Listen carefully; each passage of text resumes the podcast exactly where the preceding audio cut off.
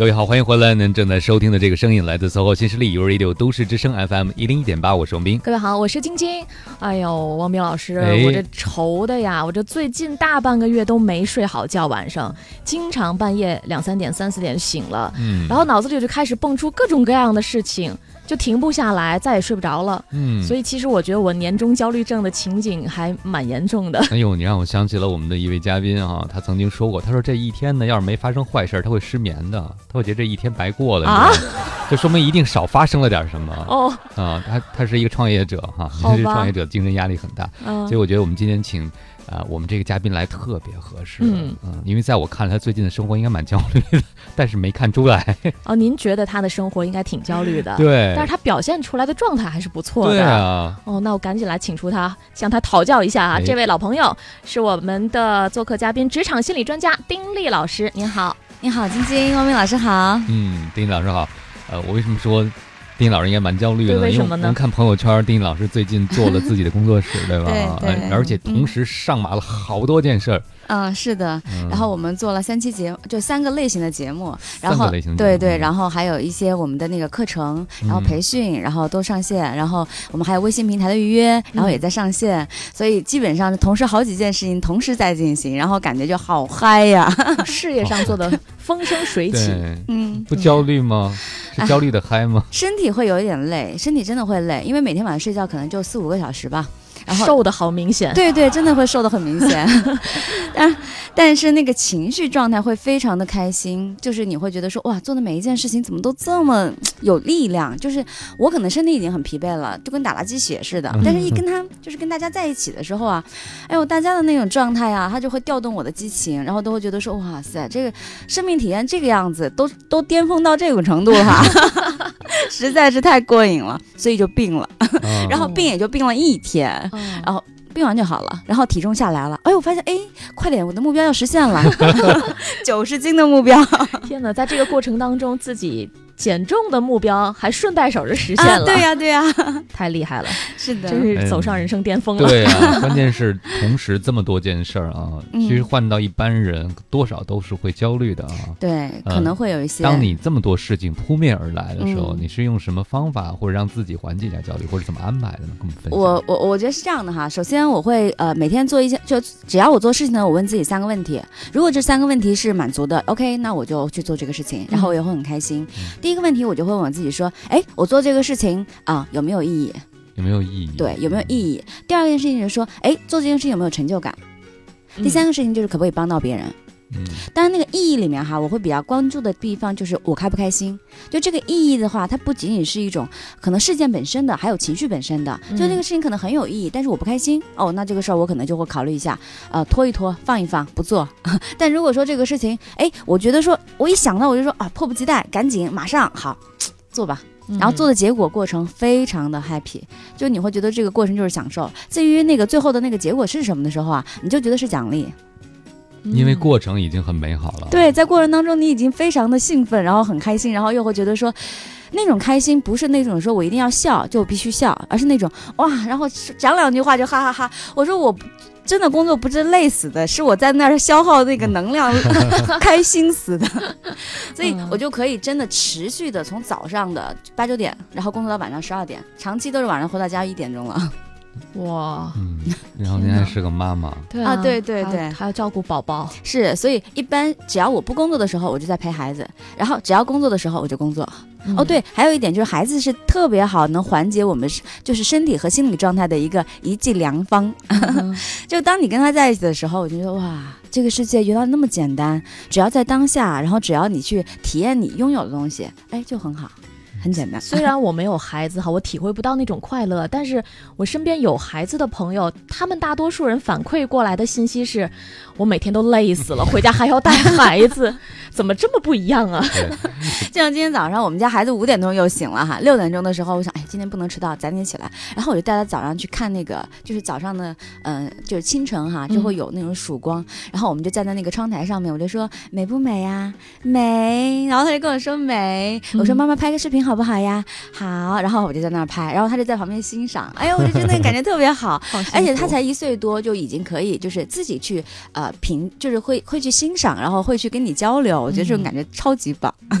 观察事物哈。对对对，我听完了，我觉得简直难以模仿。我觉得好像你们已经不需要休息了，是吧？所有事儿都让你这么嗨，这么快乐。需要休息啊，啊需要休息的。其实就是你肯定还是会觉得困，但是现在那个休息时间它会切得很小，就比如说这个时间我有半个小时、一个小时，我可能就没有时间去想什么问题了，啊，赶紧躺下。嗯，就可能不是睡着，你就是需要休息，嗯然后把自己先放空一下，哎，然后再醒来睁开眼睛的时候，哎，充满电了。那其实还是也会有那种体能不够、情绪不够的时候，嗯这也一定是有的。但是大部分的时候呢，我会先看观察一下，到底是体能不够还是情绪不够。如果是体能不够的时候，哈，就赶紧吃饭，哦，赶紧吃饭，嗯因为饥饿会给我们带来很多的这种焦虑感，嗯呃，他就会觉得说，哎呀，心慌。有时候焦虑那个情绪也是伴随着心慌的，对吧？对然后还有坐立不安的，对吧？然后会手脚出汗。那吃那饿着你也有这种情绪的。嗯，所以，当你发现你的这个状态哎比较明显了，有身体上的那种感受的时候，先看一看是哪一种。那如果是因为太嗨了，嗨得太累了，然后你会觉得是好疲惫那种感觉哈，那这个时候一定是要闭眼睛。嗯，其实我们最累的并不是头脑，是眼睛。就当你只要睁开眼的时候，你会发现你的信息量很大。嗯你看还是不看，你说还是不说，你的眼睛会吸收很多信息，哪怕你那个时候没说话，你都是很疲惫的。所以一般如果我要觉得精神上很疲惫的时候，赶紧闭上眼睛，然后就不受打扰的躺一会儿。嗯，那我这个时候我就会告诉周围的人说，哎，不要打扰我，我现在就想睡一会儿，什么手机啊什么的都不接，就让我自己沉浸在那个自己的休息时间里面待一会儿，真的只用半个小时一个小时，马上恢复状态。嗯，哎，丁老师给大家支了个招儿，对吧？就很多人觉得休息就要有整块的时间，其实不是，在这个时代，可能碎片化的休息也是很重要的。，对对，就你要闭上眼睛。很多人他休息是什么？看手机，嗯刷朋友圈。啊，对，这种休息是没有效果的，嗯就你还会关注很多东西，你的思想是在往外散的，你得嗯往回收，就嗯闭上眼睛，然后的话啊、可以的话放一段比较轻柔的音乐，嗯催眠的音乐，然后听着听着你就放松下来了。嗯，哎，比如说，你要是已经感到身体上的疲惫、体能不够，或者嗯情绪上的这个缺乏了，嗯，但是手头又同时还做着一件事情，你嗯会你会放下来会放下来是吧？，一定会放下来。嗯其实很多人觉得累的原因，就是因为他们不放。他们会觉得说这个事儿一定要完成，对可根本没效率啊！你这种没效率的拖着，你身心疲惫，你根本做不到。有时候就是和自己较劲，就是对呀就想我我应该这个活儿再过半个小时我就能干完，嗯我就好想就赶紧把马上赶紧，对，吧但实际上发现我做俩小时都还没干完。没错，就是这样子的。很多时候啊，就是你看，有时候我觉得我腰特别疼的时候，我就会坐那个按摩椅上面休息一会儿，休息半小时，哎，感觉就很好了。再或者是说，这个工作如果我真的认为特别重要的话，哈，我更要很慎重我在做这件事情的状态。嗯，就这个事情，我觉得特别重要，可是我状态不够，我不做。因为我知道我做出来结果肯定不好，因为我带着很多情绪啊，我可能会觉得这个事情，哎呀，好大压力啊，我不想做呀，好难呐、那、做不好怎么办呀？别人要如果觉得这个做也白做，哎，就各种评价哈。嗯你这个时候你千万别做这个事儿，放一放，调整到就是哎，心情好，肚子吃饱了，然后嗯状态不错了，好，咱们开始做，然后嗯找到合适的人跟你一块儿做。因为每个人在做任何事情的时候，哈，还是会有一些比较，呃，主观的评价自己。那这个时候的话，旁边有一个特别好的朋友，或者是特别好的 partner，你跟他说，哎，就像汪斌在你身边的时候，你说，嗯哦，汪老师，我心情不好。哎，汪斌说，来来来，给你抱抱，哎，瞬间就好了，是不是？还是请我吃顿饭吧。呃，丁老师说了，如果要是让这个事情做得更有效率，应该先把自己状态调整好。对，但很多人都在做事的过程中，把自己拖到一个极为疲累的、耗竭的状态，对，结果做事情也没有效率了。嗯，我以前觉得哈，我自己有个特点叫心里装不住事儿，就有点什么事儿得赶紧干，嗯我觉得是个优点。现在不觉得了，我觉得就应该是心里呢，该装事儿的时候装事儿，啊嗯该休息的时候要清空。嗯最重要的是，该做事的时候去做就行了。有对时候装的很久，那种疲累的感觉就是负重了很久，但实际上什么问题都没有解决。对，就好像其实你看哈，就你刚才说我为什么可以做那么多事儿哈，我真的没有觉得那个事儿很多，因为就是顺着做。你突然说哦，这个事要做了，哈做，哎，完了。然后哦，看见哦，来做好又完了，就是嗯你一件件的在做的时候，你根本就没有知道自己说，但如果要是给我一个压力说，好，这个事这个事情必须得在什么时候做完，嗯而且然后一定要做得很好，要达到什么目标，不好意思，这个事儿一定不太很顺利的能完成，而且一开始你就会给自己一个巨大的压力，你说做不好怎么办？嗯大部分人困就困在那个做不好怎么办，嗯，嗯，然后就把自己给压垮了此。时还没开始做呢，对呢就已经想做不好怎么办？是的，嗯，明白。今天节目一上来，丁力老师就和我们分享了很多私藏的 一些小妙招啊。嗯，稍后的时间呢，我们会和大家继续来深入的探讨一下，你有岁末焦虑症吗？你是如何解决和应对他们的呢？如果在这方面也有困扰的朋友，可以关注一下我们的微信公众账号“都市之声”，把您的问题以文字的形式发送过来，我们就会看到了。稍作休息，一会儿见。你怕年底算总账吗？嗯，会有一点，会，呃，不太会，会啊、会有吧？就会很烦躁。觉得你身边的人会有年底的这种焦虑吗？呃，有一些吧，应该应该算挺多的，我算是心大的，我觉得应该也是有一部分比较多吧。有一部分吧，我觉得什么情况下会焦虑？焦虑一般工作上的一些问题吧，一些我解处理不了的问题，我会比较焦虑。头疼就是回家以后，家里人会给我安排相亲啊，逼我赶紧结婚这一类的。嗯，主要因为工作吧。如果工作安排的比较紧的话，会比较焦虑。嗯，其他的问题倒没有，因为也还没有成家嘛。嗯，比如说有的有的时候可能到年底，比如说工作，自己要考虑是以后要怎么发展啊，如果有好的机会，要不要跳槽啊之类的。刚刚呢，我们听到了一段音频，嗯是我们的记者提前做的一段接彩。哎，哎，当中问了大家一个问题，就是用到了一个词哈，你怕年终算总账吗？一到这个时候呢，确实大家的工作可能会比平时要更加的忙碌一些，嗯，因为有一些工作是只有年底的时候才会做的。没错，哎，到年底的时候，大家这个手头就特别紧张啊，嗯就觉得，啊、一个是工作的压力，二一个刚才有一些女同学哈反映了。可能又怕过年的时候回家被催婚，哎或者被唠叨哎被逼问感情方面的一些问题，这些都是大家在年终岁末的时候容易产生焦虑的原因。嗯那当然了，也有听到那个心大的哈，我觉得我还好吧，我我算那心大的，嗯，这挺可爱的。呃，不知道丁力老师在您的周围的朋友当中有没有出现这样焦虑情绪的人？啊，瞬间就回到了去年。去年 啊，前年哈，嗯就是还在那个，就是在林子的时候工作哈，每年年底都要交报告啊。嗯那一个总结肯定是要看看你的这个成绩做得好不好哈。其实每次总结都是蛮好的，成绩肯定要比那个预期中要做得更好，只是你要列举那些数据。等等的时候哈，嗯还是会有压力，因为你这些数据的话，有些东西你还是需要去整理呀，然后去计算呀，然后还要去评估啊，还要去想明年怎么弄呀，对吧？就算你今天做的很好，明年要求翻一倍，你还能开心的起来吗？所以这种焦虑是必然的，特别是在一些大公司里面哈，他们可能很早就需要去做明年的规划了。在这种规划的过程当中，其实他要对今年做一个评估，就是他可能今年做的很好，他也会有压力，他会觉得怎么办？明年要如果再翻百分之五的百分之五十的这样的一个增长的话，这个起做起来就会有点辛苦了。对，然后可能还有就是说做不到的，刚才我们说是比较好的状态，嗯还有一些做不到的怎么办呢？一想哇，完了，今天这个我们这个部门会不会裁掉？哦，今年我觉得压力可能还会更大一点，因为今年好多这种大型的上市企业哈，股市噔噔噔嗯，几下，嗯好多公司裁员，嗯而且不是裁一两个的那种，是部门裁。然后你今年没做出成绩来，可能明年你这个部门就不存在了。嗯这种焦虑的话，肯定还是比较普遍的，而且加上今年好像很多人就是对于空气啊，包括这个天气哈，就那天嗯有个小伙伴就过来找我，他说：“哎呦，丁老师，我今天状态特别不好。”我说：“怎么啦？”他说：“你看这个外面的空气这么糟糕，我真是觉得很痛苦，因为我来这里呼吸的每一口口气，我都觉得我在吸毒。”我说：“是的啊，但是这个事情的话，这不是我们能控制的呀，这老天的事儿啊，我们也掌控不了呀。”啊，然后我们就会发现说，哦，原来其实有很多东西都会给我们带来焦虑。嗯年底呀、空气呀、人际呀、环境啊等等哈，都可以带给我们很多的烦恼。可是这些烦恼，我们到底有没有能力去面对呢？那这个就可能对我们来讲是一个考验了。嗯，听完了，我我听到了我们经常在节目里和焦虑联系在一起的一个词，就是失控感，对吧？嗯，你说这个做的好的朋友嗯也会担心明年老板的期望更高，对做不好的朋友又担心老板对自己失望，嗯，嗯丢了饭碗。对，反正就是最终年估年终评估我们的这些人都不在我们的控制范围之内，嗯甚至父母的唠叨也不在我们的控制范围之内，对是，吧？那是别人的事儿。儿，老天的事儿和别人的事儿我们都是管不了的，只能管好自己的事儿。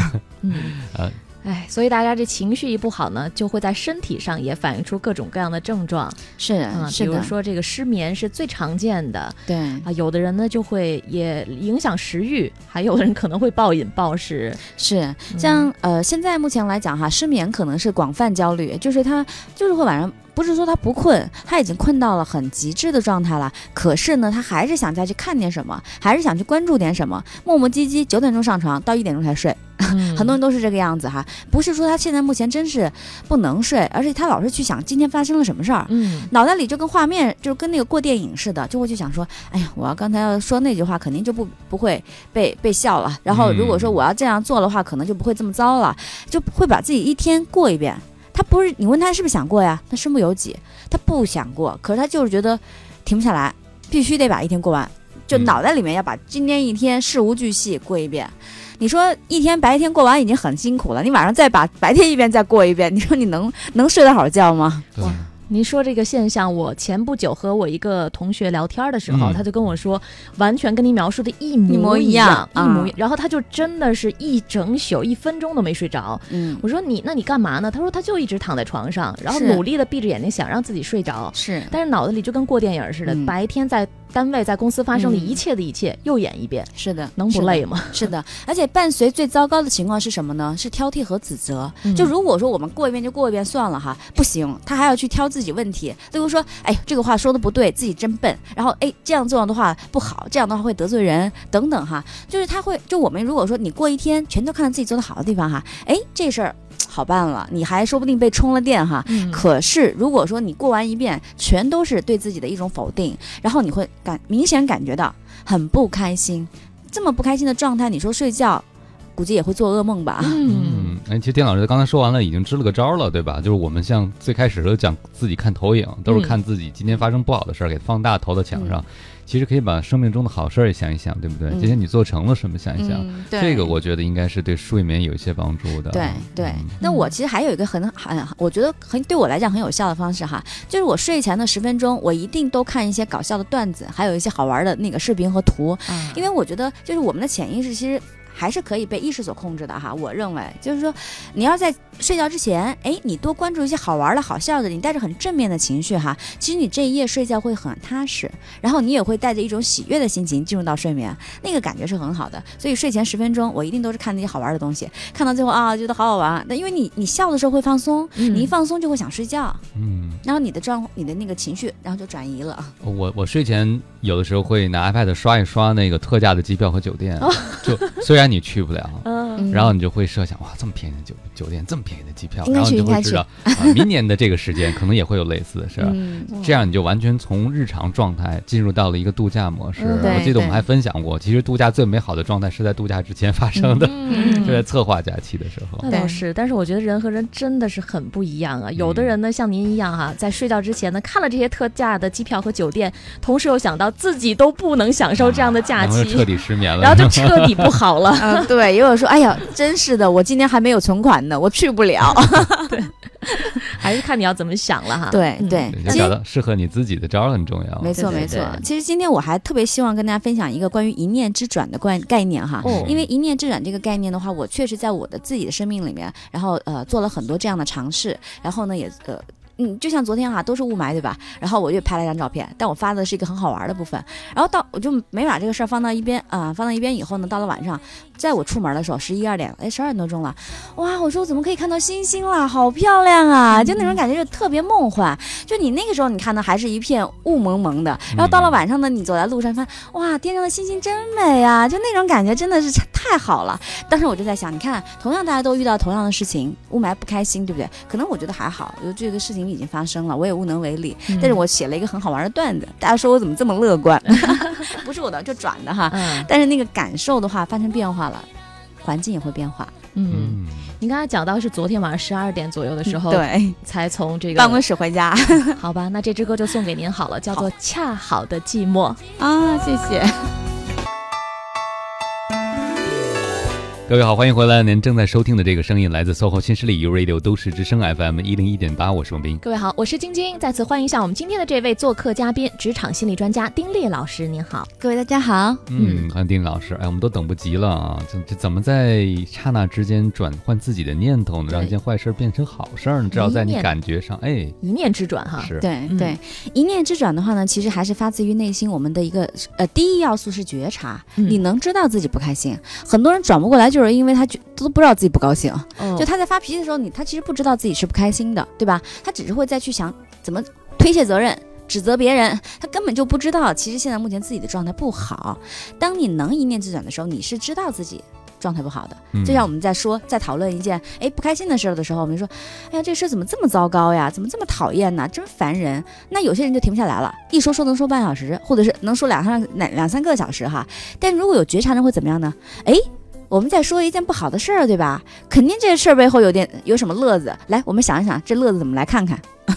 那你这样一看，你就会发现说，哦，原来在这个事情背后，并非只有糟糕的、讨厌的、让你厌烦的，还会有很多东西也很有趣。因为你换一个视角看，你会看到很多不一样的东西。嗯，举一个特别的例子吧。嗯，要不我们就先举一个咱们这个呃提问，或者是嗯举一个你在生活中的例子。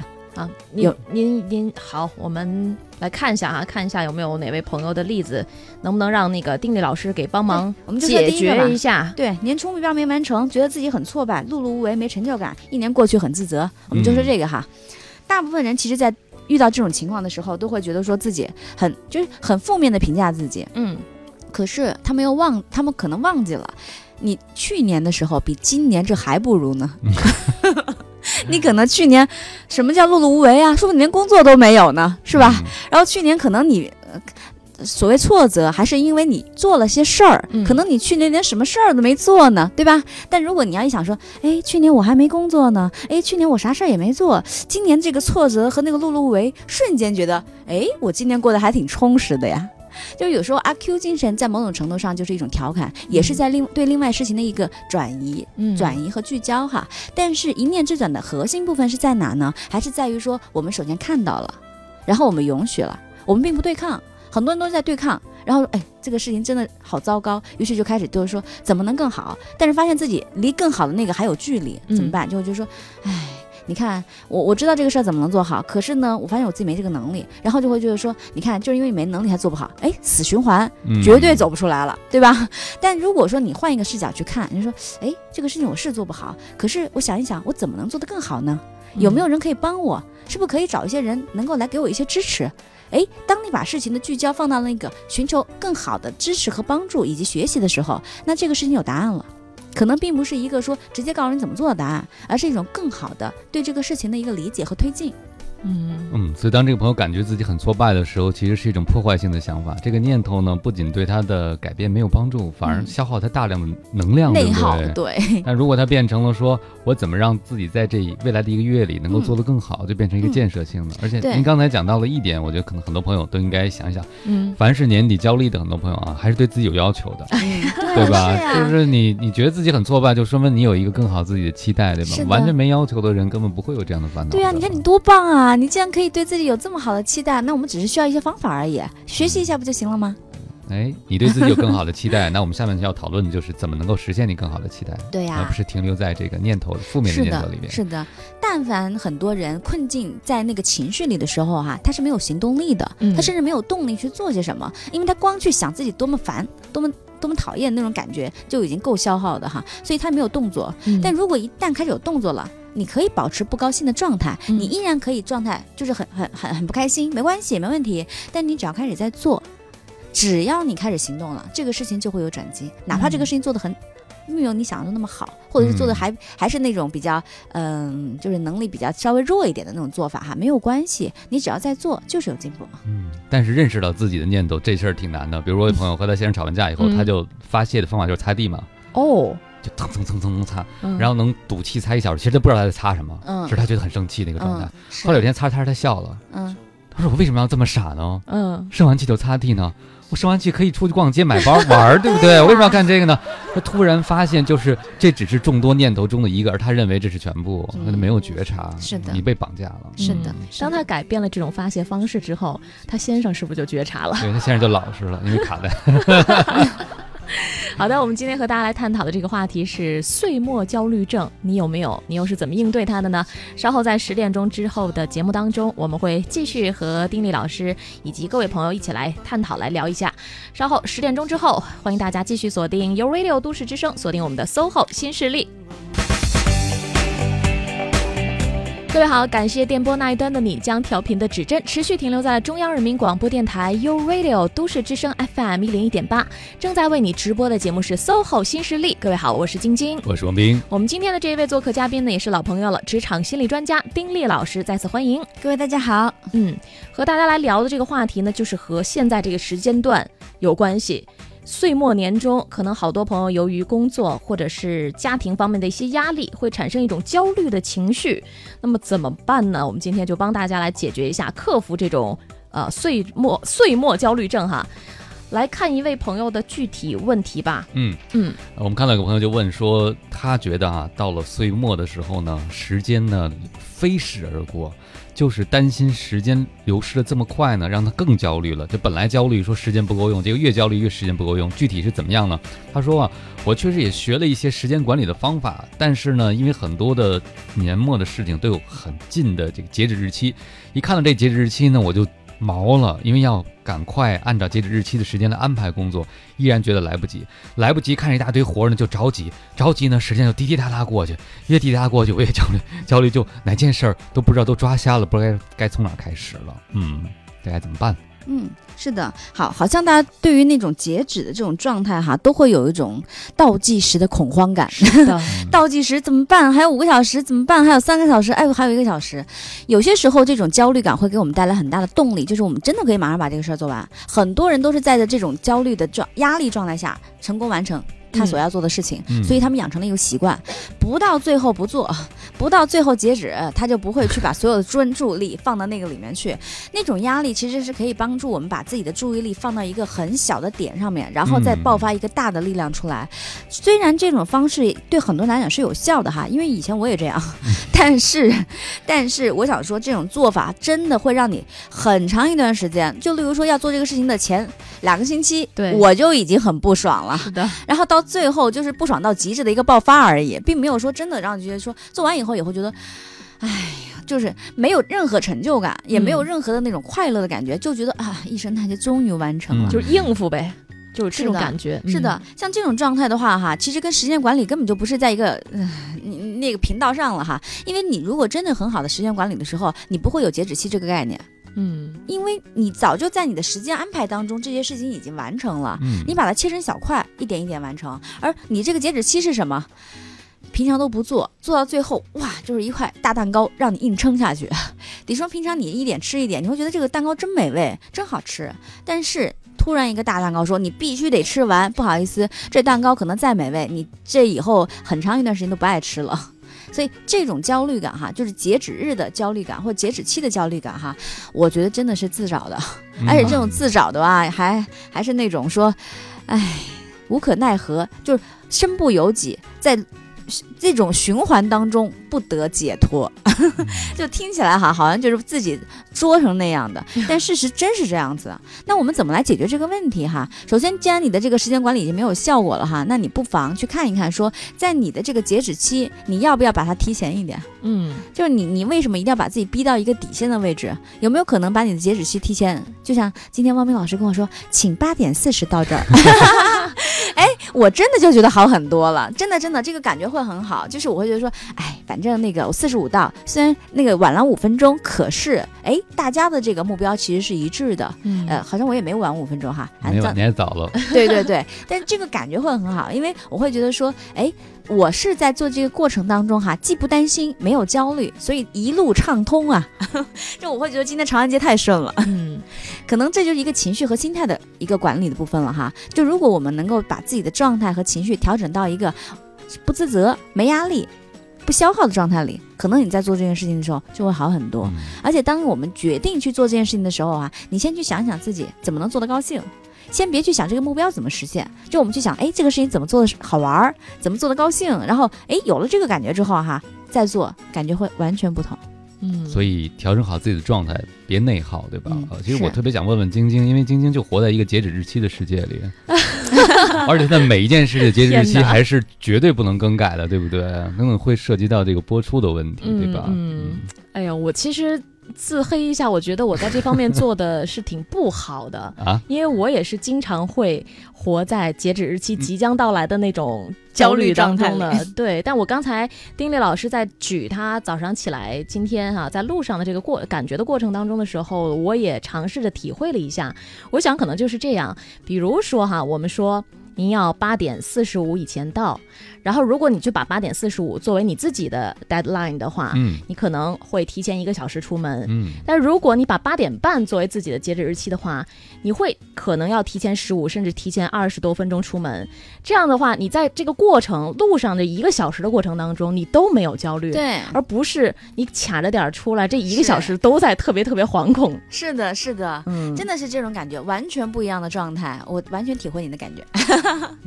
哎，我自己在和这个朋友有一点我很像的地方，就是我对时间的流逝是特别容易感到焦虑的事儿。嗯就比如说要交稿了，对吧？哎，嗯又中午十二点交稿，又快一个一个小时。后来我那天看到一个笑话，我就觉得挺解脱的，就是说的有一个人呢，他想换一个工作哈，嗯他今年大概是二十六岁左右。他说：“我要再换一个工作呢，我可能需要五年左右的时间嗯才能够完成重新的学习，进入这个圈子等等。”他就说：“你看我今年二十六岁啊，五年以后我都三十一岁了。”嗯嗯，他就问那人：“你说哎，这太晚了，我要再换这个工作。”然后那个朋友呢就问他了一个问题：“说如果你不换这个工作啊，五年以后您多大呀？还是三十一啊，对不对？啊，这个我听完 我听完这个笑话，我就在想，对啊，你嗯焦不焦虑，时间都是照样过。你现在能做的不还是一样的，对不对啊我也提醒这位朋友，如果你真的是因为这日期很焦虑的话，我个人的一个办法就是，也和丁老师刚才说有点像，把一个大任务切成小块儿，我就嗯先把这十分钟的事情安排好，再想。其实你一旦进入状态之后，事情就很快了，对这就是启动。对对对你，越焦虑越启动困难，而且你没有精力启动都焦虑了。对，而且的话，我觉得对于目标的设定哈，还是会给我们带来一些，就它的一个评价。这个评价其实有时候对我们来讲是在造成压力最大的因素。嗯就这个事情，哎，别人怎么看？嗯，他们会怎么来去评判等等哈，这些都会给我们带来很大压力。你不妨先去说，哎，你能不能先活在自己的世界里？嗯你先别老是去管别人怎么地，你先管管你自己怎么地。首先，你在这个过程当中，你可不可以真的给自己带来一点鼓励、信心，而不是去想说怎么别人打击你，怎么怎么说你不好。嗯，我明白。我听到这儿就是总结了一下哈，有很多事情，有很多焦虑都是来自于别人对自己的评价，嗯但恰恰那些评价还是没有发生的。嗯，对，嗯根本没发生对是想到最坏的可能，是，而且你要是去做了，这个事情就根本不存在了。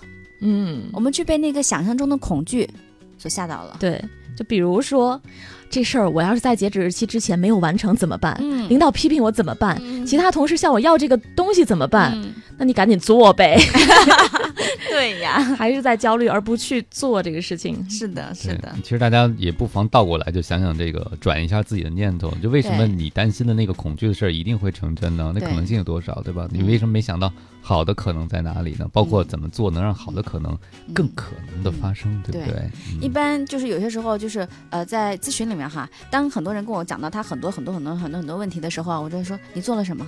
嗯我可能就不想再去听问题本身了哈，我就说嗯你做了什么？嗯，没有做，我在想问题。嗯，你能做什么？我觉得我能做很多，但是我还是得想想我怎么做。就大家都会去想我怎么想，我怎么样。我说好吧，那现在我们不要去讨论什么了，我们不要再讨论你的问题了，我们去看一看说，在这一步你离开咨询室的时候，你能做什么？在这个当下，我们能不能先拿一支笔和纸去写一写？哎，关于在这件事情里面怎么能够给你做的过程当中再来一些好玩的事儿？嗯，哎，你想到这些东西之后，你发现哎你不恐惧了，然后你就有了动力。嗯于是你就想去尝试。所以很多那个就是来访者到我这儿来做咨询，最后的结果就是，哎，为什么呀？每次做完咨询以前，我就觉得好累啊，但是每次到你那儿来以后，我觉得我怎么有那么多事儿要做呀？我想想，我有那么多事儿要做的话，我还是赶紧去做吧，就是马上就会有了一种，就是我得赶紧先把注意力放在做的上面，而不是放在烦的上面。嗯，就把抱怨和担心变成真正的目标。我没有去解决他的问题，其实。对，我只是帮他去看到了他还能做些什么。嗯那下次来可能他还有新的问题，没关系啊，就这样一步一步你做，养成习惯了，你就会发现，哦，你都不会那样去思考了。哎呀，我觉得现在有几位朋友面临的问题呢，不知道丁力老师能不能帮助解决一下啊虽然和职场也没有直接的关系，嗯，但是我们有两位朋友哎，都发来说，已经在五环上堵了三个小时了。啊所以他说，他们都说我更焦虑，这会儿怎么办呀？嗯，好的，你看哈，如果你要是觉得时光如逝哈，这个时候最好的方式啊，就是你先看一看你手头上有没有快乐的事情，例如你孩子的照片，例如说那些影像。就有时候我会觉得在等待的时候特别难熬，我干嘛呢？我就去看我们家宝宝的照片，嗯宝宝的视频，然后你一看那个东西，你立马就转换了。就有些时候啊，就我我们上次做节目那个晶晶老师，我就说，嗯，他没有状态，因为他第一次录节目嘛。我说那你怎么有状态呢？他说有可能喝杯咖啡吧。好喝咖啡还是不行。然后说说个笑话吧，哎，还是觉得有点紧张。我说那就这样吧，那个要不你喜不喜欢我们家儿子？你要喜欢我们家儿子，我把他的那个照片呃那个视频发给你看一下吧。真的三分钟，马上就觉得这个就他被这个小孩的那个状态哈，嗯然后所感染了。所以最好的方法是什么呢？像刚才堵了三个小时的哈，嗯，那还堵着呢。对，现在你需要做的事情就是你不要期待你现在目前还能够被人家说，哎，你好准时啊，就你这个目标就放下来吧。你嗯你这个是未知的事情，外面的环境永远不被你控制。你能做什么呢？接受当下。怎么接受当下呢？就允许自己迟到，告诉对方说对不起，我要迟到，我不知道迟到多久，把这个困难交给他。焦虑的应该是他，然后再想一想说，好，那现在有什么乐子可逗逗，然后找一找那个好玩的节目、好玩的段子听一听，那时光嗯过得稍微能够就快一些了。因为在听我们的节目哈。我有一个朋友在堵车的时候，他就干一件事情啊，他嗯。他会单曲循环一些歌，为什么？嗯。因为他经常出门要和客户喝酒吃饭，嗯。要去 K 歌，嗯。但是他没有时间练歌，嗯，他就会把自己要练的歌挑好了，放在车的 MP 三里，不停的循环。堵车的时候就在车里唱，反正一个人的 KTV 嘛，嗯对吧？嗯嗯，我觉得其实可能最难熬的等待就是你完全不知道该干什么的那种等待是最难熬的。对啊一定要切换频道，因为你知道，就往那个前面走的那个绝望状态和那个目那个想要去实现目标又无法做到的那种感受，确实确实是挺煎熬的哈。哎，所以就不妨把那个控制不了的目标换成一个你可以做到的目标，对呀、吧？对呀、然后给自己自拍一下。哎，很多人就是打发时间的时候就是自拍呗，然后说哎，那个晒个朋友圈，反正也在这等着，是不是？嗯告诉大家晒。你看那个路上都堵成这样了，建议大家不要来。然后嗯就你，你尽可能把注意力放在外面，嗯反正已经如此了，嗯你也改变不了什么自拍的时候都时光飞逝如电的，一般啊。对啊，还有 P 呀、对不对？对对，再加上 P 图的时间，估计俩小时很快过去了。就是，对，邢飞这位朋友，可能现在你特别着急啊，已经堵了这么长时间了，赶紧把您的这份焦虑转转嫁到正在等待您的朋友身上。送大家一支歌，稍微的休息一下，放松一下，尤其是开车在路上的朋友们，您再着急也没用哈。所以呢，注意安全，放松心态。淡淡的歌来自许飞，祝大家一路好心情。大家好，欢迎回来！您正在收听的这个声音依然来自 SOHO 新势力 Radio 都市之声 FM 一零一点八，我是王斌。各位好，我是晶晶，再次欢迎一下我们今天的做客嘉宾，职场心理专家丁力老师。您好各位，大家好。丁力老师那个声音特别清脆，嗯，就声儿里都透着一股高兴劲儿。我老起想起铃铛的声音，对知道对对吗？啊，谢谢谢谢这特别提神儿。啊、是，嗯，在年终岁末的时候呢，还会有一种情况也让大家变得容易心焦哈，那就是年度考核，就像您刚才举到的那个例子，嗯是是，这是大家都不可避免的。没错，而且刚才听您讲完了呢，我就意识到了。不论你是做的好还是做的不好，都 一定要经历这个焦虑的过程。的，是的，是的，对，即将啊、呃面对这样一个，比如说年终述职哈，或者是要给老板交一份嗯自己这一年的表现的总结，嗯。这这心慌的情况就是没有办法来阻挡它。，对对，我分享一下我的经验吧。我自嗯己会准备两份，一份的话呢就是让别人做，还有一份就是我自己做。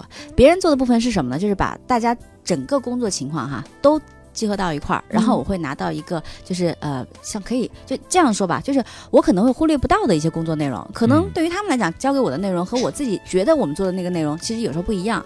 把大家东西全放进来，然后一起说，这是我们的共同的那个工作报告，那个感觉会很好，这是一方面。还有一个自己的报告是什么呢？就是我自己的成长报告。嗯，就每年到年底的时候，我都会写一个成长报告，写很长一段，就是告诉自己说我今年到底成长哪些。因为有了去年和今年的对比，对吧？我就明显能看到说啊，今年去年我还在为这些东西在焦虑和担心的时候，哎，我到了今年这个问题已经不再是问题了。虽然还有别的新的问题，可是我发现那个哎。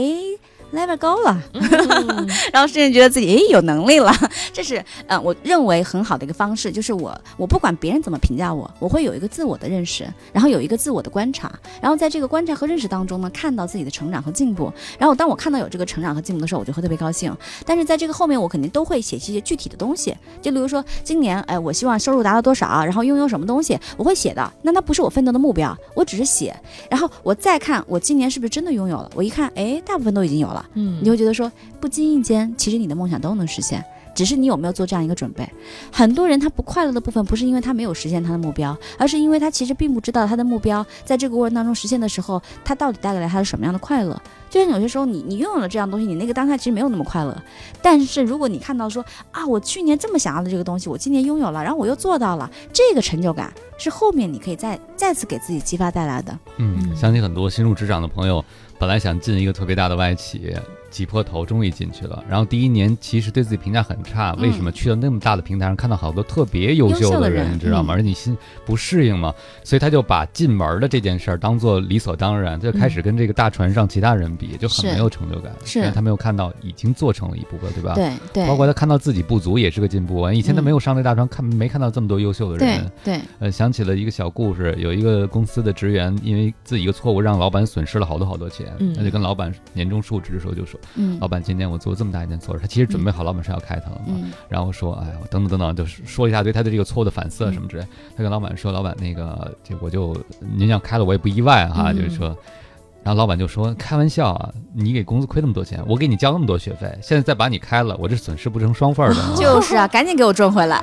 对，那我就觉得丁老师刚才讲个人成长报告啊，如果您今年做了一堆错事儿啊，左边请列上一堆错事儿，嗯右边请列上您的一堆成长。嗯嗯，对，老对，而且的话呢，我觉得我们要学会呃，让自己有一个心灵导师。就我为什么说要自己自己内心要有一个哈，就是不管我在经历什么的时候，我都一定要有一个声音告诉我自己说没关系嗯啊，这个过程是自然的，很正常。你做的不好，这是正常的，你能做好，非常棒。嗯就你自己要有一个，就提醒你自己的那样一个心灵导师在那里不断的鼓励你。有时候我们太寄希望于领导对我们的一个微笑，或者一个肯定，或者是一个表扬了哈。那个时候其实我们会觉得很辛很辛苦，因为我们认为我们自己做的很好，为什么他表扬另外的人，另外人还没有做的好呢？那这个时候你会发现自己做的成绩一文不值。那这个时候你肯定会就觉得说，第一方面你会怪领导。不欣赏自己，另外一方面还会怪自己说，我怎么不会那么拍马屁？所以有些时候呢，如果你有一个自己的镜子，能够很好的来来看到自己，然后又能够鼓励你自己的时候，你会发现你的生活其实跟外面的世界没有那么的大的关系。嗯，你会成就于自己在那个世界里创造了很多有乐趣的事情。嗯像现在我的这个状态哈，就是在自己的小世界里面，哎，做了很多很多好玩的事儿，然后这好玩的事儿又带给更多人很好玩的感觉。OK，好，那就可以哎，继续做下去了。所以如果领导不表扬下属的话，这只会让下属越来越强大，对吗？嗯，那得真的让他像我刚才所讲的，具备那个内心的鼓励自己的心灵导师。成为自己的啦啦队，对吧？对对对，成为自己啦啦队。但如果你真的没有一个像刚才汪冰老师故事里面那样的一个好的老板的话，嗯因为其实那个老板的呃说辞和做法，嗯无形当中就已经疏解了他的压力了。是的如果没有的话呢，就只能自己当自己的心灵导师，对不然只会越来越糟。是的，是的，而且对于呃，我觉得人生中哈，我觉得很多时候我们的烦恼真的是来自于我们希望自己成为一个理想中的自己，嗯，而那个理想中的自己，往往都是别人告诉自己该如何理想，而并非看到自己本身你就。啊，说句不太好听啊，你本来就不是这块料呀，你干嘛非要让自己？就你明明是小绵羊，那你为什么要非要当大老虎呢？是不是？那你可不可以成为绵羊里的佼佼者，而不是要变成一个扮猪吃虎的那种？就是你根本就不是的那个状态，对吧？就算别人很优秀，没错，是的，但是他跟你不是一个属性里的。那你你如果是一个战士，你非要跟那个法师对抗，你这完全不是不同属性，你没法比，对吧？你得看到你的优势是什么，发挥你的优势，在你那个点。发挥到极致，你就很厉害了。你可以变成一只特别萌的羊，让老虎看到你的时候都舍不得吃，太萌了，那 你就太？成功了，是不是？真的是这样子的。但是刚刚才讲到了，您说变成另外的样子，我周围好多朋友是焦虑型的人啊，他们想成为不焦虑的人，在他们看来就是焦虑就是个无能的表现，焦虑一点好处都没有。但是我个人的观察，我发现焦虑焦虑有的时候有好处啊，就是有的人焦虑的时候效率会特别的高。是的，是的。就是您能跟我们讲讲，就焦虑一定是件坏事儿吗？当然不是呀，嗯我自己原来写了一篇文章，就是焦虑让我变得更美好，嗯真的就是。哦对，就当就我在写那个部分的时候，我就看到自己哈，因为以前别人老说我焦虑，你说话这么快，心里肯定很焦虑，巴不得快点把话说完。我现在说话的频率是符合这个时代的，嗯但是你放到五年前、十年前的时候，你这种说话频率，人家是觉得受不了的，根本就不知道你在说什么，就跟周杰伦的歌一样，你知道吗？就那个时候你根本听不懂周杰伦在喔在说什么呀。人家是自黑还是黑周杰伦？自黑自黑，别别骂我粉丝。是的，嗯就是当你会发现说哈，你还是坚持。如果那个时候我改了，啊，丁老师你说话能慢一点吗？嗯啊你最好不要说话这么频率那么高哈，我可能今天就不是现在的样子了。嗯，但我发现我带动了时代呀，大家都说话很快呀，哦，原来是因为您，所以这种感觉就会变得很有趣了哈。有些东西你改不了就不要改，去坚持它，说不定能出彩。嗯，我觉得一定是可以出彩的哈。当然，这个出彩的定义是不一定是别人定义的，是你自己定义的。嗯，哦，就焦虑也不一定是件坏事儿哈。首先你要接受它，嗯，大多数人都会有这样的情绪，不要觉得自己是个异类。对为什么就全世界好像只有我这么烦，对这么心浮气躁？对，而且嗯很好玩的就是，现在很多人会跟我说：“丁老师，我特别喜欢听你说话，因为你速度好快呀，感觉很过瘾。感觉是在做脑力思维训练。就像那个竹筒崩豆的，叭叭叭，是那个这个叫冲锋枪的那种感觉、啊，对对对很过瘾，信息量也很足。对，呃，其实刚才讲到了焦虑，接受焦虑这件事儿本身，可能也是个人生的功课。我觉得当你年龄越来越大的时候，其实你未必是不不那么容易焦虑了，这是一种可能。另外一种可能就是你接受它存在了，对人人都会焦虑。是，的，是的。而且我还想说的是，我能说话快，我也可以说话慢。嗯，就是当你能接受你的快的时候，你会发现你也想去发展一些你慢的部分。所以有些时候的话呢，我也是可以改频道的哟，我也可以让大家感觉到我也是可以做深夜情感节目的。哇，好温柔啊！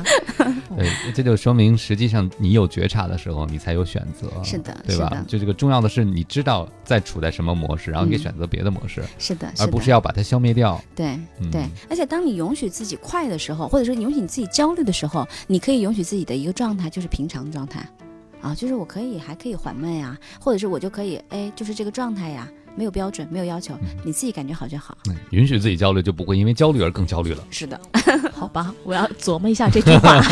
十点二十九分，稍作休息，走慢一点点。来自张震岳的这支歌送给大家。稍后我们来关注一下路况和资讯，一会儿回到 SOHO 新势力。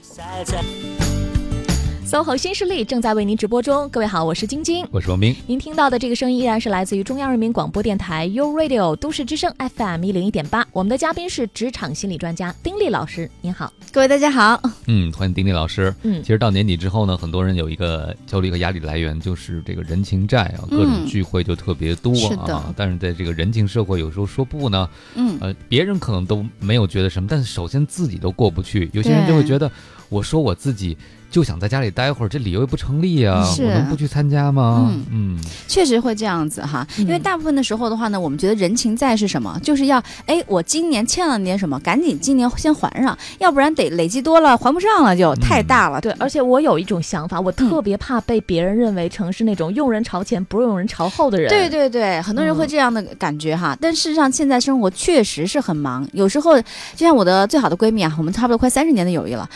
一年我们俩真的没有办法见过三次以上，因为离得太远了。上次他打车到我们家来，花了将近一百五十块钱。他说：“我明白你为什么不能来找我玩了。”我说：“这个我都可以去天津了。”你俩下次就约天津好了。啊，对呀，就是因为他过来不是钱的问题，是时间的问题。那这个时间在路上就要耗将近一两个小时。一去一回四个小时了，你说我们还能在一起能有多少呀？嗯她又不能在我家睡觉，她嗯老公还要吃醋，嗯所以有些时候我就觉得说，哎呦，城市太大，有些时候再见一次面，一下午就完了，一天就完了，你会觉得说这个时间成本还是挺高的，但你还是会觉得很想念呀，对不对？你还是会觉得说好惦记啊，好久不见啊，是不是？所以有些时候这个人情在哈，我会觉得说，哎，其实你是可以放到微信上的。哦，时间太久没见面，对吧？哎，我想你了，给你转个五二零。嗯 然后或者是哎，给你送一个什么礼物？就是我有时候我觉得我没时间去看我朋友哈，我就说把你地址给我，然后我就会给他们订些东西，吃的呀、玩的呀什么的，然后就寄过去给他们。哎，我觉得这样也挺好的，就大家虽然不见面，但是那个情谊会很在。然后他把那个朋友圈一晒，我就知道东西收到了，特高兴。哎，你看这个感情也能维系住了。嗯，嗯哎，就现在提供了更多的多元化的方法，是吧？我们也聊过那种各种微信送礼的方式，对很方便哈。对。是，但是我想从另外一个角度问一下丁磊老师，他嗯比如说哈，您作为一个聚会的组织者、主办者，嗯然后您给很多人发了邀请，嗯你希望大家呢都能准时出现。嗯结果就收到一些朋友的回复，可能会有各种各样的理由，告诉你对不起，我嗯那天就没有办法出现。嗯哎，那您的心态是什么样子的？前段时间就有啊，啊 我们刚刚开始做的时候啊，但我特别理解为什么呢？我就会觉得说，如果说我的朋友要如果邀请我，我这个时候有事儿，我很想去，我去不了，而且很多人说来，但他后来也没来，嗯所以我就我我们当时那个计划是什么呀？我是流水席，你什么时候有时间来就什么时候来，反正从早上。开到晚上五点，后来没有办法截止，到最后十点钟才关，所以就你会发现，从早上我还没到，人家就已经到了，然后就过来帮你收拾东西，然后送你很多花呀什么的，就这堆，呃，我我会很感激。但是另外一方面，我想说的是哈，就有些时候你得尊重他人，嗯就你得相信说他很想来，而不是说他就不想来。嗯我首先是相信每个人都想来，但他们可能来不了的时候，我特别能理解，因为如果换到我自己，可能也会觉得地理位置远啊，嗯。我今天孩子要送上学呀，比如说我牙疼啊，等等等等，可能别人看起来是理由哈，但是我相信，我觉得那就是他自己现在目前当下来讲必须去完成的事儿，嗯。而我这个只是聚会而已，没那么重要。我觉得能有这个心态特别难得，对不对对对对因为有时候我们会担心别人会觉得说，你看，就是因为好久不联系了，所以你也不来了，因为我对你没那么重要了。有些人嗯会把这个接受不接受邀请，你能不能排除万难过来，嗯就体现了我对你有多重要了。没关系的，其实我我可能会觉得说哈，嗯、这种你的内心的斗争哈，那你这个心理戏你自己造了造成的。嗯你要如果说非要给自己演一出这样的戏的话，哈 那好吧，那那个别人都会配合你演，所有人都是你演员，都会让按照你的剧本说，哦不好意思我来不了，呃潜台词说，呃我没有那么在乎你。你一旦相信了，不好意思，你跟他感情就淡了。嗯但如果我愿意相信的是，哎，你就是很在乎我的，可是你现在真的有困难。嗯那如果朋友朋友有困难哈，那聚会重要还是困难重要？肯定是困难重要呀。那好吧，那你就做你自己的事情啊。而且一个人的感情，我认为哈，我交朋友就是一辈子。就如果你认为我是朋友，那就是一辈子的朋友。一那这一两次算什么呀？嗯嗯那很多人就可能十年以后参加一个特别重要的会议，然后我说上次没有去，但是我心里很惦记这个事儿，然后今天哈，然后嗯，我就特别想表达一下对你的这个那个情谊，然后可能会去做一些什么其他的事儿哈，我觉得那也可以呀，因为在这么多年里面，你们见证彼此成长呀。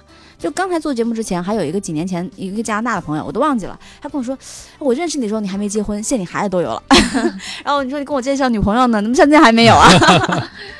然后那个时候就突然想到过去一些哎很美好的回忆哈，但是就我可能对于这些回忆本身哈，你你放在那里它就是一份美好，但你你拿出来又会觉得是一份美好。但如果你想说当年我为什么就没跟他继续作为朋友了？怎么现在我还都不太记得这个朋友了？那你去这样想问题，朋友不开心你也不开心，嗯，对吧？不如顺其自然。接受我们就是这个状态，我们就是这个样子，反正能再相见那都是缘分，不能再相见，然后那也不能怪彼此。嗯，那对于那些拒绝了别人就很内疚或者愧疚的人，就会觉得自己其实是不想去啊。我真是觉得他朋友太少了。真的真的，我不，我就真觉得说，就如果你有三个朋友，你三个朋友不来，你会觉得你没有朋友了，嗯你会觉得你做这个事情特没意义。如果你有三百个朋友，你你一定会来三十个朋友，那三十个朋友还不一定坐得下，嗯真是这样子。哎呦，我觉得刚才丁力老师的这番话，就是对那些犹豫在年底各种各样聚会太多没有办法一一参加的这些朋友，他们的人情债还不上造成的压力，带来了很大很大的疏解。嗯。我就觉得，如果因为一次聚会没有去就失去的朋友，也不是真朋友，对呀那样的关系也是比较表浅的。就是呀。嗯因为如果真是彼此能够互相考量、互相换位思考的，是嗯。允许对方、对啊，呃有时候把自己的事情放在第一位。对啊，本来人家就该把自己的事情放第一位啊。对，嗯就是在我们这人情社会，大家互相绑架惯了，对吧？你为我牺牲，我为你牺牲。嗯，真正的友谊是带给彼此快乐的。就真正你会觉得跟这个人在一起，我没有任何的期待和祈求，我只是觉得跟你在一起很开心，嗯跟你在一起的每一分钟每一秒，我都觉得是一个很愉快的过程。嗯那你能够把一段感情维持这么久哈，就是因为你能够带给彼彼此都有那种在一起就是那种很 happy，不在一起，淡淡的思念，深深的祝福。就很好。特别认同，并不需要花特别多的时间和精力去经营、去维系。对，好朋友的关系，它就是那种很淡然的，然后君子之交淡如水嘛，那种如水的友谊，它就润万物，对吧？可能我会对友谊是这样理解哈，但不是每个人都这么理解。所以我觉得，如果大家愿意按照我的这种想法去感受一下那种友谊的话哈，或许你会发现收获很多。嗯，再还有就是，一定要有 N 多备胎，这个备胎是加引号的。对对对，就是各种朋友。对，就例如说我我有这个，你看啊，我参加我今天参加了好多班，产品经理的班儿一群同学，脱口秀的班儿一群同学，就是你会说啊，你你你突然又有一个圈子了，嗯你确认又有一个朋友啊，然后你那些朋友能走到一起走到一起，走不到一起也没有关系，但是你你会发现你的朋友很多，嗯，然后这样子，你你不开心的时候就找脱口秀的朋友呗，嗯。讲几个段子，你瞬间乐了，嗯，哎，听完了就更觉得你可以没有伴侣，不能没朋友啊。是。很重要。好，十点四十五分，我们稍作休息，稍后来关注一下交通路况，一会儿继续回到节目当中。各位好，欢迎回来，正在陪伴您的这个声音依然来自 SOHO 新势力 Radio 都市之声 FM 一零一点八，我是王斌。各位好，我是晶晶，再次欢迎一下职场心理专家丁烈老师。各位大家好，嗯，听到这儿，不知道各位哈，如果你有年终岁末焦虑症的话，现在的情绪是不是得到了一定的缓解？包括我们刚刚有几位朋友说已经被堵在路上好久好久了哈。嗯听了我们接下来这些内容之后呢，希望您现在的心情呢是放松的。接受它没有办法，嗯，希望能够做到自己的心灵导师啊。那接下来呢，我们要面对面对的一个问题就是，很多朋友还希望得到一些具体的指导操作，就是当我有压力的时候，我焦虑的时候，有没有一些特别可行的办法，能够让我迅速的缓解掉这样的情绪？呃，我们先听一下，看看大家通常在日常生活当中都是怎么做的哈。嗯看一下这段接彩是什么样子的。如果是焦虑的话，你是怎么解决？只能是想办法把要做的东西做好，或者说用一些别的途径去把这东西做去完成，哪怕是说求人家问人家之类的。听歌吧，或者是跟男朋友出去逛一逛，然后跟家里打打电话抱怨一下，嗯。睡觉啊，听音乐啊，唱歌啊，然后和朋友出去聊天啊这些的。如果很轻微的焦虑的话，就去听听歌、看电影、放放松之类的。如果很严重的话，就要去欢乐谷去玩点刺激的游戏之类的，释放一下。比较常见的一些做法呢是听歌、看电影、放松。嗯，嗯，还有朋友必须要去欢乐谷刺激一下，对 寻求刺激，让压力释放。嗯。嗯，是，我觉得这欢乐谷哈，就是看破生死，你知道吗？就是这种特激烈的，我连那个都不怕了，这都算什么呀？真的呀，你说那股特高的突然掉下来，嗯那不是有濒临死亡的感受吗？对吧？嗯瞬间就觉得说那些东西都是烟消云散了，就是那种巨大的那种刺激的感受。哎，想起来这个多年前，我不知道晶晶还记不记得，就是嗯。欢乐谷还没有盖起来之前，在石景山有一次办了一次国外的人过来的嘉年嘉年华对。在雕塑园里啊。嗯。然后我有朋友，他们我们一起去的，有两个同学就做了那个像蹦极一样的东西，是两个人可以一起坐上去的那个嗯橡皮绳嘛，弹得很高啊。下来嗯我就问他们什么感受啊，他们异口同声说了一句“活着真好”啊。哟，看来刚才那位朋友这办法是管用的。嗯对，就是你经历了那件事儿以后，你再看现在让你焦虑的事情，这个大小的比例就会发生改变。那不算什么了。对，就是最近演的那个《火星救援》那个电影嘛，嗯你就会觉得当那个宇航员在外太空的时候，他在回望地球，看地球人的生活，嗯。虽然看不见，就是嗯。想象一下看地球，嗯。你就想到平时生活中那些琐碎小事都并不是那么大的一对件事情。对，其实这又让我想到了有一幅呃，还朋友圈里传的比较多那个画哈，就是你以为你看到那个世界，然后它会不断的给你放大。你可能刚开始看到就是哎一群小朋友在那玩儿，然后呢你会发现哦这个是一幅画，哦一幅这个拼图，就慢慢的越渐越远，然后你就看到到整个太空去了，那个图就像是永远看不完的那个图，你就会发现哦原来世界是这样子的，然后这个世界你的那个点那么的渺小，然后你就突然觉得自己那些事儿都不算事儿，像很多人喜欢去看海。然后喜欢到高山等等哈，那都是一种换心境的状态。嗯那可能，嗯、我会觉得说哈，呃，最好的减轻焦虑的方式其实是倾诉，嗯哼，倾诉，对，因为当你愿意去倾诉的时候，你是可以把你的情绪宣泄出来的。那你听音乐也好呀，或者像唱歌也是很好的方法哈。但唱歌它并不能表达你真实当下的感受和情绪，嗯你只不过是借由某一个出口去表达。所以最好的方式其实是倾诉。如果说为什么我们说找好朋友特别重要呢？嗯 就你要找到身边好的朋友，你能够定期倾诉，那么你内心的那些哎负面的东西啊，或者是那些你觉得压力的东西哈、哎你能倒一倒，可能不一定说一定会给你指导哈，但纯倾诉本身已经会给你减轻很多的这种负担了。嗯那呃，我觉得大家现在可能还没养成一种习惯，就当你觉得烦恼的时候，你是可以去找一个人聊一聊的，因为大部分大部分人都觉得说不能信任嘛，对吧？嗯或者说我要跟人家讲的话，人家怎么想我呀？等等哈。所以我觉得专业倾诉这个部分，或者专业倾听这个部分哈，在未来肯定是非常。值得就是很大的一块儿，就心理学行业或心有对心理学感兴趣的人感做能做的事情，嗯，就包括两位哈，就不一定非要当心理咨询师啊，对不对？我们也有对经我有难度，对啊。那可能我们想说，我找一个可以值得信赖的人说一说，嗯啊，我可以做这件事情，或者是说我去讲，我去听一听别人的烦恼。拜托，当你发现别人的比你痛苦十倍的时候，你瞬间觉得自己根本那点事儿不算事儿了。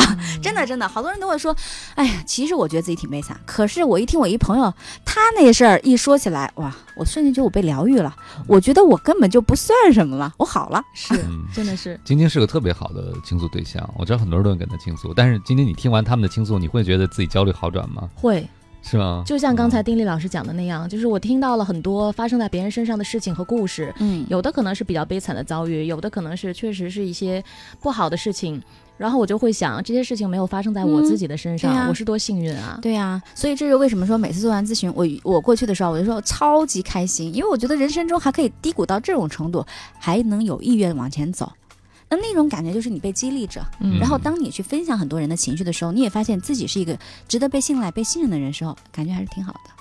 哎，所以就如果大家焦虑的话，分享是你能做的一件非常非常可以帮助到你缓解焦虑的好事是情、啊。的，是的。如果你能找到那些能够能够听你倾诉的人哈，那找到这样的朋友，或者是哎找到这样的一个方式的时候哈，我觉得真的会对你的一生会带来很大的改变。嗯嗯，这是对于有烦恼的朋友来说的。但嗯其实呢，就像我们刚才讲到另外一个角度，嗯，呃，如果你要是被别人找到，希望你花一些时间来倾听对方讲述一些事情的话，也嗯请你能够来做这件事情。嗯因为呃，大家现在都会觉得时间不够用，嗯我哪有空，我自己都忙不完，我嗯哪有空听你来说这些？嗯但其实对你个人也是有好处的。是是，而且这真的对你来讲，你会发现一个不一样的体验，就是你会发现哦，原来帮人其实也是有幸福感的。没错，嗯所以我觉得哈，嗯，大家可能现在对心理咨询还是会有一点点误解，还没有到达那种说，哎，我要觉得你状态不好的时候，我就马上给你一个心，就是一个心理咨询师的那个联系方式，我说你就联系他吧，你聊一聊，感觉就会很好。